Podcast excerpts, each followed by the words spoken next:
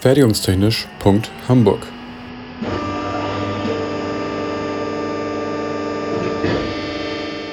Ein Podcast rund um die Produktion.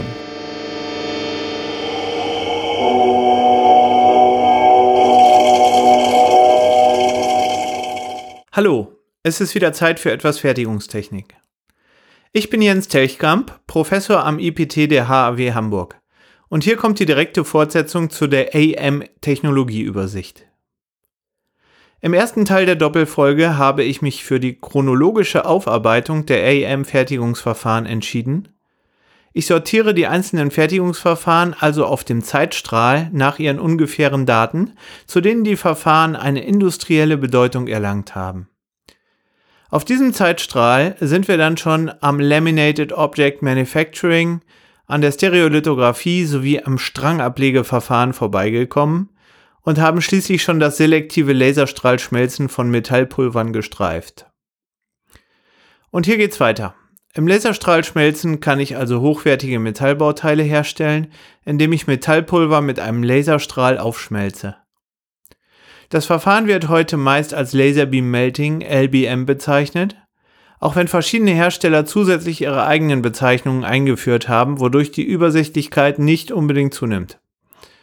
Eine wichtige Variation ist das Elektronenstrahlschmelzen, Electron Beam Melting, EBM, auf das ich hier nicht weiter eingehe. Ganz grob zeitgleich zum selektiven Laserstrahlschmelzen, Elektronenstrahlschmelzen von Metallpulvern kam das selektive Lasersintern von Polymerpulvern dazu. Wobei ich hier zugeben muss, dass die Technologie patentmäßig etwas älter ist, aber von der praktischen Bedeutung her eben nicht. Es handelt sich also um eine ähnliche Technologie für ein völlig anderes Material. Es wird nun Kunststoffpulver verarbeitet. Der Prozess sieht ähnlich aus wie beim Laserstrahlschmelzen von Metallpulver.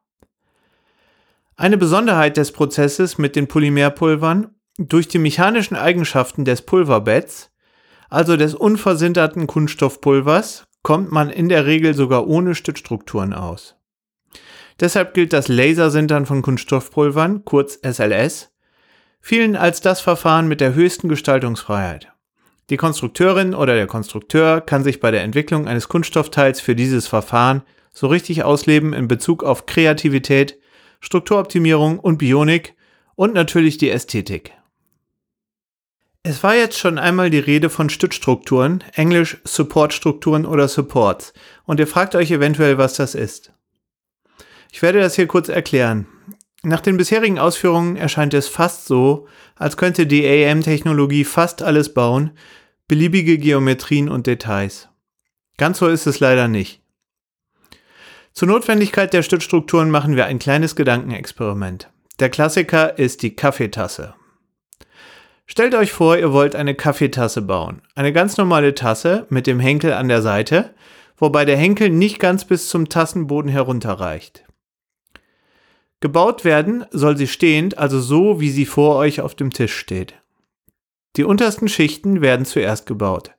Diese sind so tief, dass der Henkel noch keine Rolle spielt. Irgendwann wird dann aber die Höhe erreicht, in der auch der Henkel erstmals vorkommt. Die Schwierigkeit, der tiefste Punkt des ovalen Henkels ist außerhalb des bisherigen Tassenquerschnitts. Die Verbindung zur Tasse kommt ja erst später, in einer höher gelegenen Schicht. Zu diesem Zeitpunkt sind die Schichten, welche die Verbindung zwischen Tasse und Henkel schaffen, noch gar nicht gebaut. Und eben das ist unmöglich. Die unterste Schicht des Henkels außerhalb der Tasse müsste ja in der jeweiligen Höhe einfach so in der Luft anfangen. Wir benötigen etwas, wo wir die erste Schicht des Henkels drauflegen können. Wir benötigen eine Stützstruktur, die schon von der ersten Schicht an mitgebaut wird, um den Henkel später abzustützen. Man sieht, AM kann zwar vieles bauen, aber ohne passendes Know-how geht's eben doch nicht. Wir machen weiter mit der Chronologie. Ebenfalls aus den 1990er Jahren stammen die Verfahren, die wir zusammenfassend als Binder-Jetting bezeichnen. Die praktische Bedeutung nimmt seitdem langsam zu. Gedruckt wird hier nicht das Material selbst, sondern nur der Klebstoff, der das Material zusammenhält, eine Art Bindemittel. Und dieses wird meist aus einem Druckkopf gedruckt, welcher mit dem eines 2D-Tintenstrahldruckers vergleichbar ist.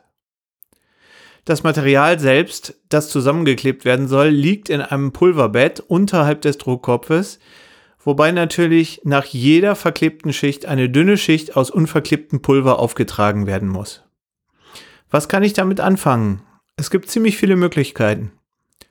Ich kann Kunststoffpartikel direkt zu einem Bauteil zusammenkleben, gerne auch mit mehrfarbigen Klebstoffen. Dann ist es sozusagen ein Farb-3D-Tintenstrahldrucker für mehrfarbige Bauteile. Ich kann aber auch Metallpartikel verkleben, um dann später die Klebstoffphase herauszulösen und die verbleibenden Metallpartikel zu einem dichten Metallteil zu versintern. Metallteile aus dem Kunststoffdrucker, wenn auch mit einem Zwischenschritt.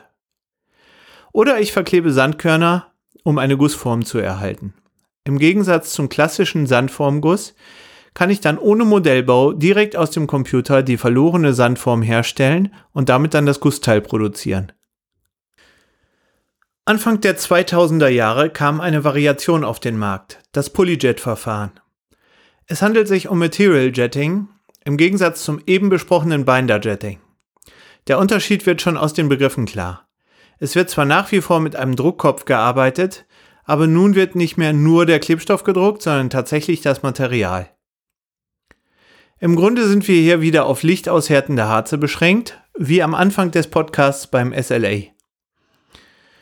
Das Harz wird also direkt aus den Druckkopfdüsen aufgetragen und nach dem Auftreffen auf die Bauteiloberfläche ausgehärtet. Die dazu benötigte UV-Lampe fährt direkt am Druckkopf mit.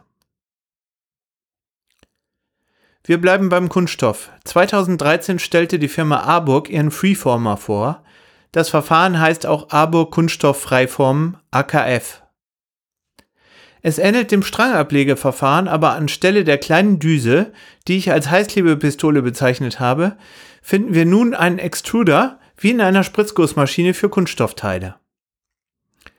Der granulatförmige Kunststoff wird in der Extruderschnecke aufgeschmolzen und transportiert und an dessen Ende dann in Form kleiner Tröpfchen von einer Piezo-Mechanik ausgeschleudert.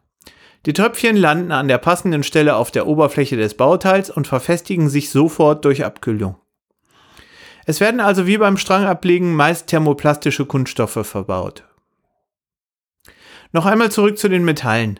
Es gibt noch eine Familie von Metalltechnologien, welche mich mit meinem Chronologie-Konzept etwas ins Schwitzen bringt. Die Familie des Direct Energy Deposition, kurz DED und zu Deutsch Auftragsschweißen. Mit dem Zeitstrahl ist es beim DED insofern etwas schwierig, dass die Technologie im Prinzip sehr alt ist. Es gibt ein Patent für eine DED gefertigte Kaffeekanne, das ziemlich genau 100 Jahre alt ist und nie zur Anwendung kam, weil additive Fertigung ohne Computer einfach gar keinen Spaß macht. Auf der anderen Seite, wenn ich nach der tatsächlichen praktischen Bedeutung gucke, dann sehe ich, dass gerade in den letzten Jahren das Interesse erstmals stark ansteigt. Deshalb erwähne ich die Technologie hier am Ende. DED basiert auf Schweißtechnologie. Allerdings geht es hier nicht um das Zusammenschweißen von Bauteilen, das wäre ja Fügeltechnologie, sondern um den Aufbau des kompletten Bauteils aus Schweißraupen. Die geometrische Freiheit wird erreicht, indem ich mein Schweißgerät entweder auf einen Roboter montiere oder auf eine Plottermechanik, wie die Achsen in einem CNC-Bearbeitungszentrum. Das Material ist schweißbares Metall, entweder als Draht von der Rolle oder als Pulver aus einem Pulvertank. Die Energiequelle ist beispielsweise ein Lichtbogen, eine Plasmaquelle, eine Gasflamme oder ein Laser- oder Elektronenstrahl. Das sind viele Kombinationsmöglichkeiten, weshalb man DED wirklich als Familie von Technologien begreifen sollte. Was mache ich eigentlich damit? Ich baue meist größere Metallteile, bei denen es etwas weniger auf geometrische Details ankommt als bei den kleinen Pulverbettbauteilen. Die Oberfläche der DED-Teile sieht dann auch stark nach Schweißraupe aus und muss meist nochmal nachgefräst werden. Das lohnt sich aber in der Praxis in vielen Fällen, denn die Alternative wäre es, das Bauteil gleich aus dem Vollen zu fräsen oder ein Schmiedewerkzeug bauen zu lassen und das ist unter Umständen noch teurer und langsamer als die Kombination von Auftragsschweißen und Überfräsen.